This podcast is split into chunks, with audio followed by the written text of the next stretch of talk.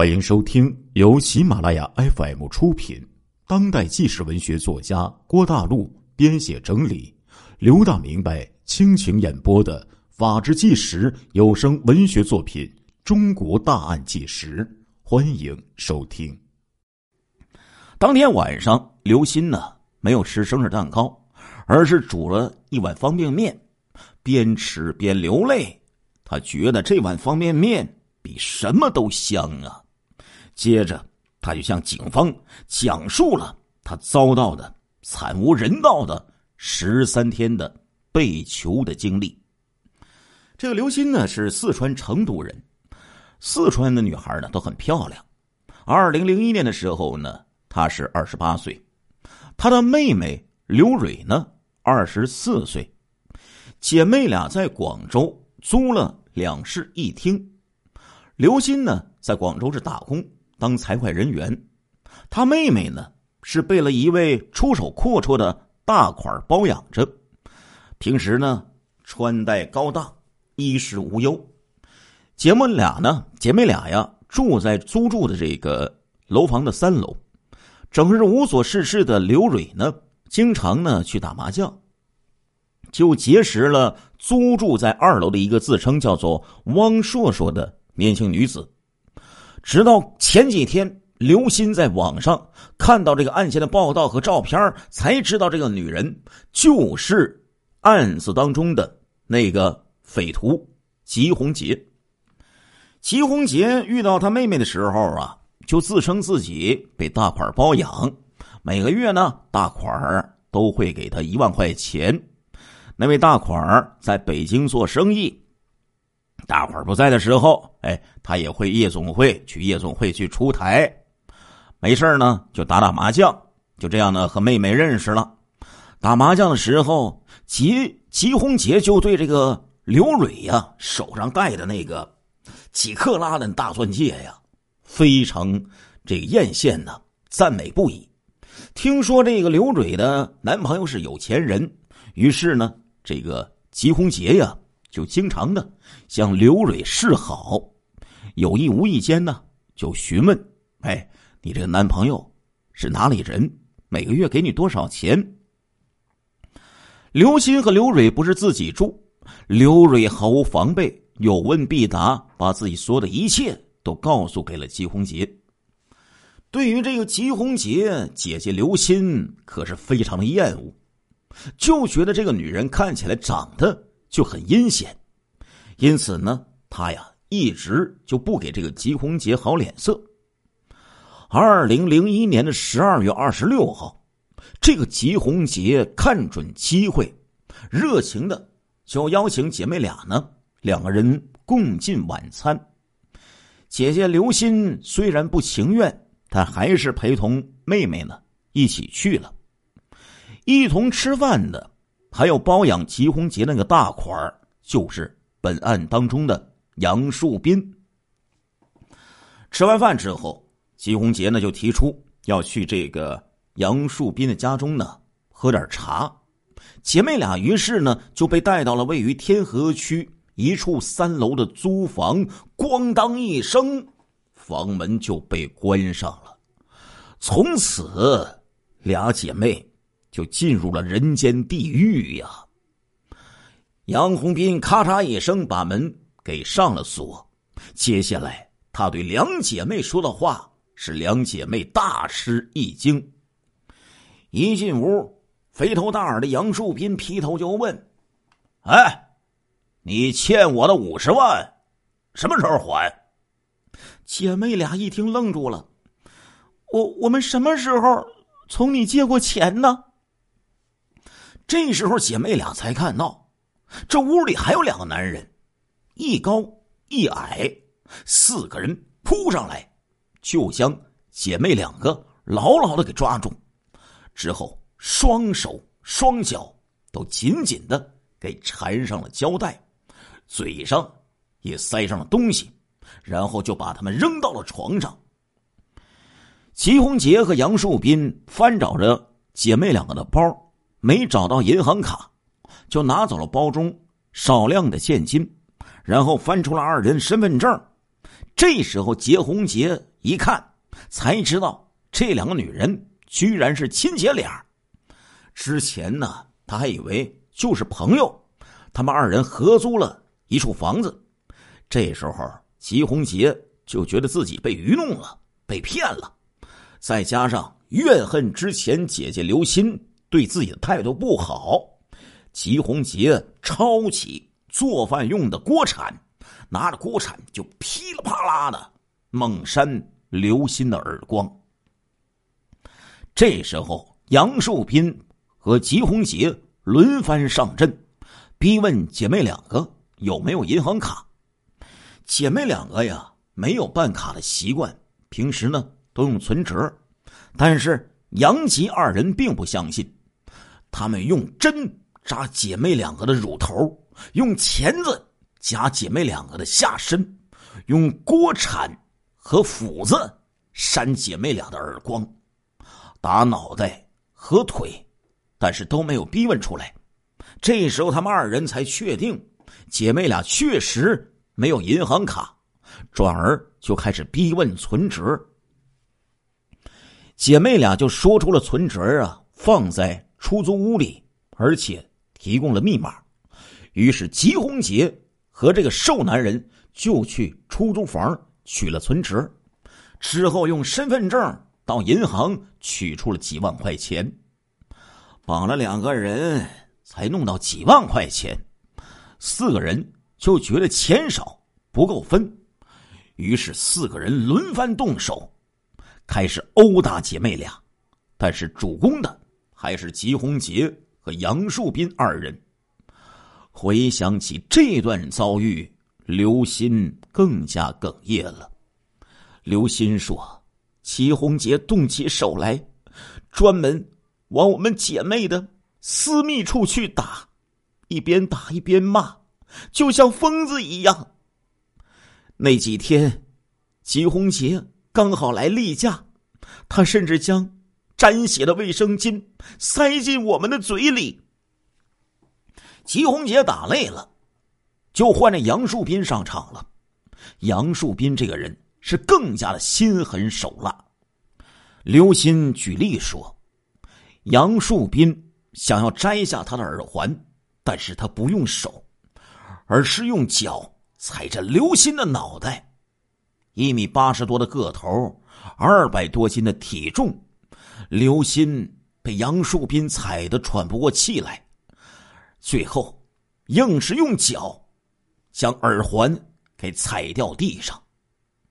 暴打完之后，吉红杰和杨树斌两个人还互相交流经验。说哪里没有打到，哪里打的不够狠。之后两个人像竞赛一般，再一次的殴打姐妹两人。在接下来的十三天的时间里，这种殴打一直持续的进行着。取走了存款，又搜刮了租房里的首饰、贵重物品。四个人还不满足，在杨树斌的逼迫下，刘鑫。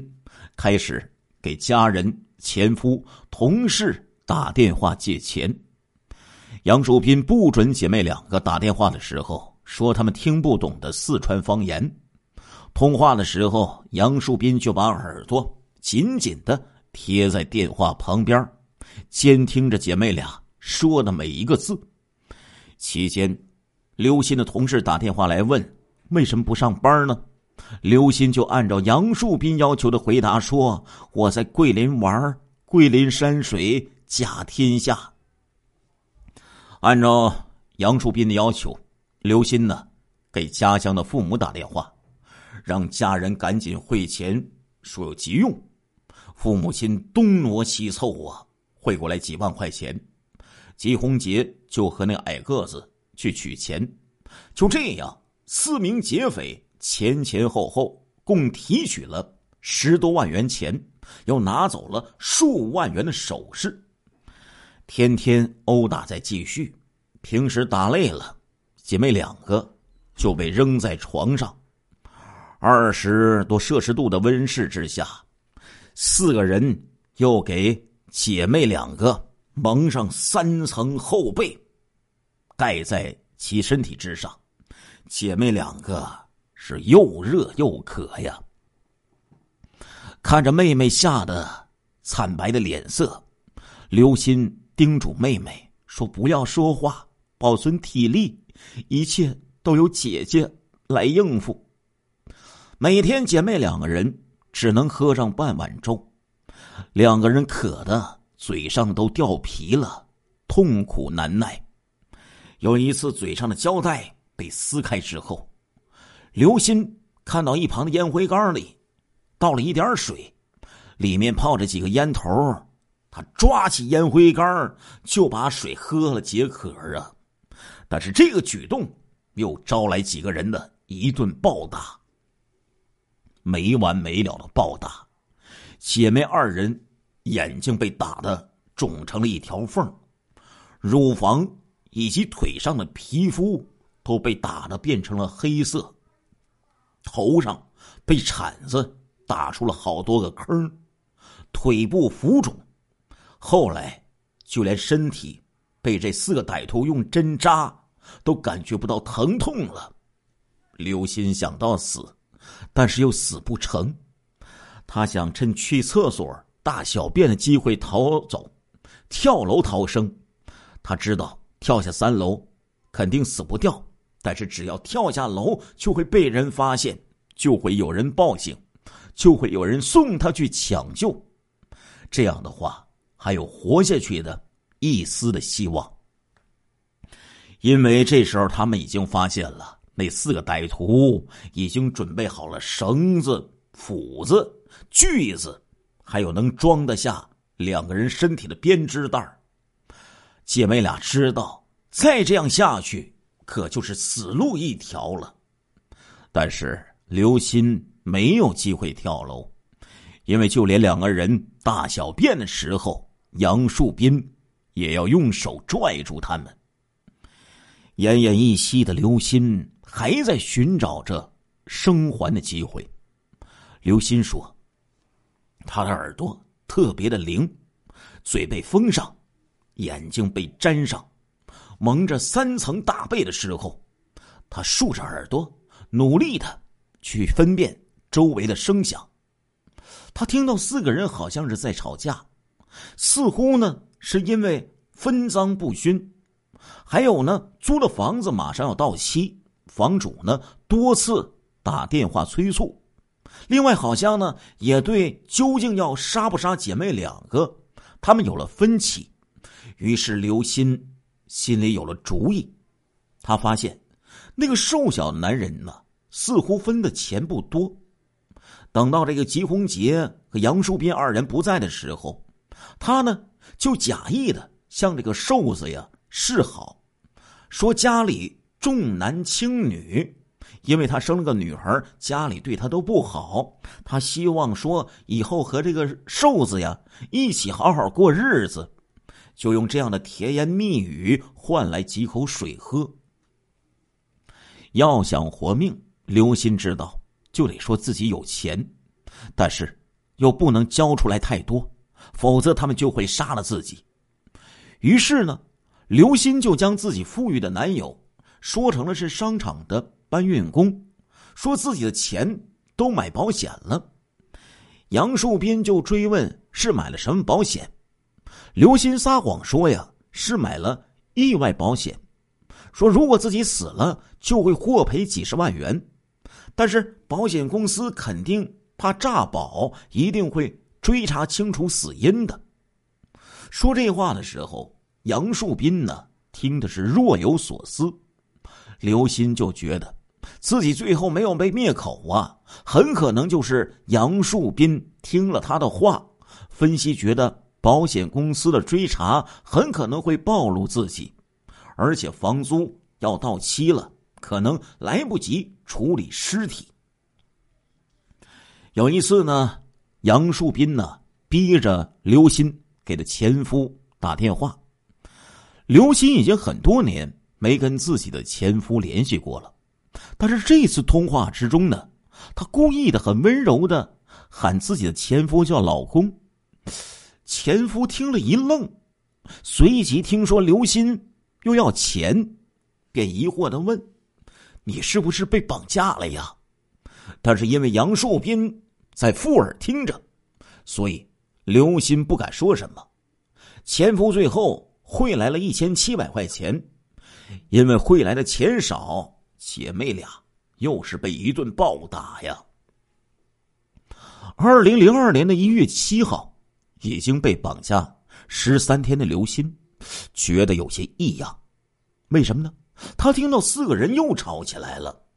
之后就听到吉红杰在擦地，之后这屋子里呢又喷了许多空气清新剂，紧接着电视呢被调到非常大的声音，电视里的广告持续差不多一个多小时都没有换台，刘鑫觉得很奇怪，这么久广告都没换台，难道现在屋里没有人了吗？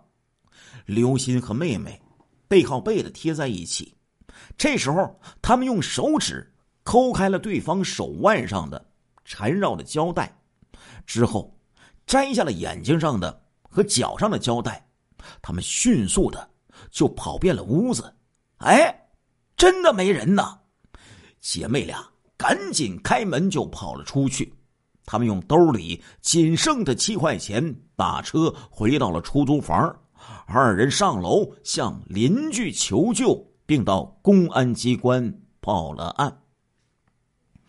但是由于刘鑫姐妹两个不知道劫匪的真实姓名，这个案件迟迟就没有进展。被绑架前的刘鑫呢，一百零六斤，逃出来之后只有八十六斤了。姐妹两个很快就离开了广州，各奔东西了。刘鑫的头上呢有一道疤，腿上的肌肉坏死，腿骨变形，乳房做了整形手术，但是并没有成功，每天都非常的疼，下体被这些匪徒用钳子给夹过，已经没有办法过正常的夫妻生活了，下颌骨被打坏，很长时间只能吃流食。妹妹更是受惊吓过度，至今至今仍不能怀孕生育。十年之中啊，刘鑫几乎每天都在做着噩梦，梦中被人追杀。他不能让自己闲下来，哪怕是就闲下来五分钟，也会想起十年前那十三天地狱般的生活。现在得知四个恶魔终于被抓住了，刘鑫欣喜异常，但是到现在仍然没有找到自己的妹妹。他真的好想把这个消息告诉给自己的妹妹，他盼望着姐妹二人能够有全新的开始啊！亲爱的听众朋友们，这一集的《中国大案纪实》播送完了。感谢您的收听，我们下一集再见。